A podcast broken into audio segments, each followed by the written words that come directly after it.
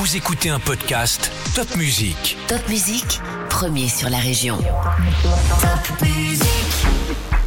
Salut, moi c'est Céline, je suis journaliste pour Top Music et voilà ton podcast L'Info Junior de ce vendredi 6 janvier 2023. Et tout d'abord, je te souhaite une très belle année, qu'elle soit pleine de petits et de grands bonheurs, sois heureux, joyeux, bref, passe une très bonne année.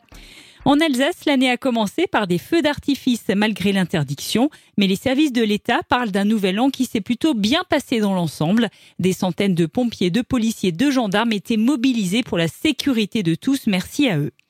Qui a volé Jésus à Kaisersberg? La petite statue de la crèche a été volée mardi et pourtant la crèche n'est pas tellement accessible. La mairie de Kaisersberg a décidé de porter plainte. J'aime la galette, savez-vous comment? Quand elle est bien faite Ce dimanche, c'est l'épiphanie. On va tirer les rois. Les galettes de roi sont à la frangipane ou à la compote de pommes ou encore au chocolat. Et souvent après l'épiphanie, on enlève le sapin de Noël. Mais attention, on ne le jette pas simplement dans la rue. On le ramène à un point de collecte ou à la déchetterie. Beaucoup de communes broient ces sapins de Noël puis en font du paillage pour les espaces verts.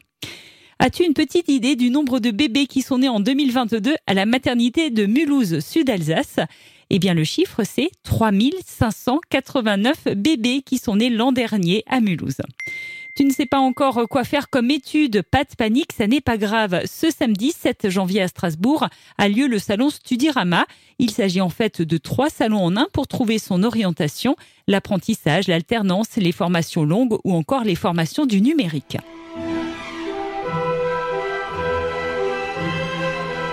Harry Potter fête ses 25 ans en France. Pour l'occasion, un événement est organisé du 2 au 5 février dans plusieurs librairies d'Alsace. Et il y a aussi un séjour à Londres à gagner. La saison hivernale d'Europa Park touche à sa fin. Le parc est encore ouvert jusqu'à dimanche, puis les 13, 14 et 15 janvier. Et Europa Park a battu en 2022 son nombre de visiteurs avec plus de 6 millions de visiteurs sur une année. Tu connais maintenant bien mon podcast L'Info Junior, mais sais-tu que ma collègue Estelle fait aussi un podcast pour les enfants? Il s'appelle Un podcast et.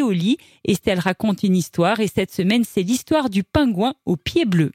Si tu as aimé ce podcast, n'hésite pas à le liker, à nous écrire un petit commentaire, ça nous fera très plaisir. Et surtout, partage ce podcast Top Music avec tous tes amis. À la semaine prochaine.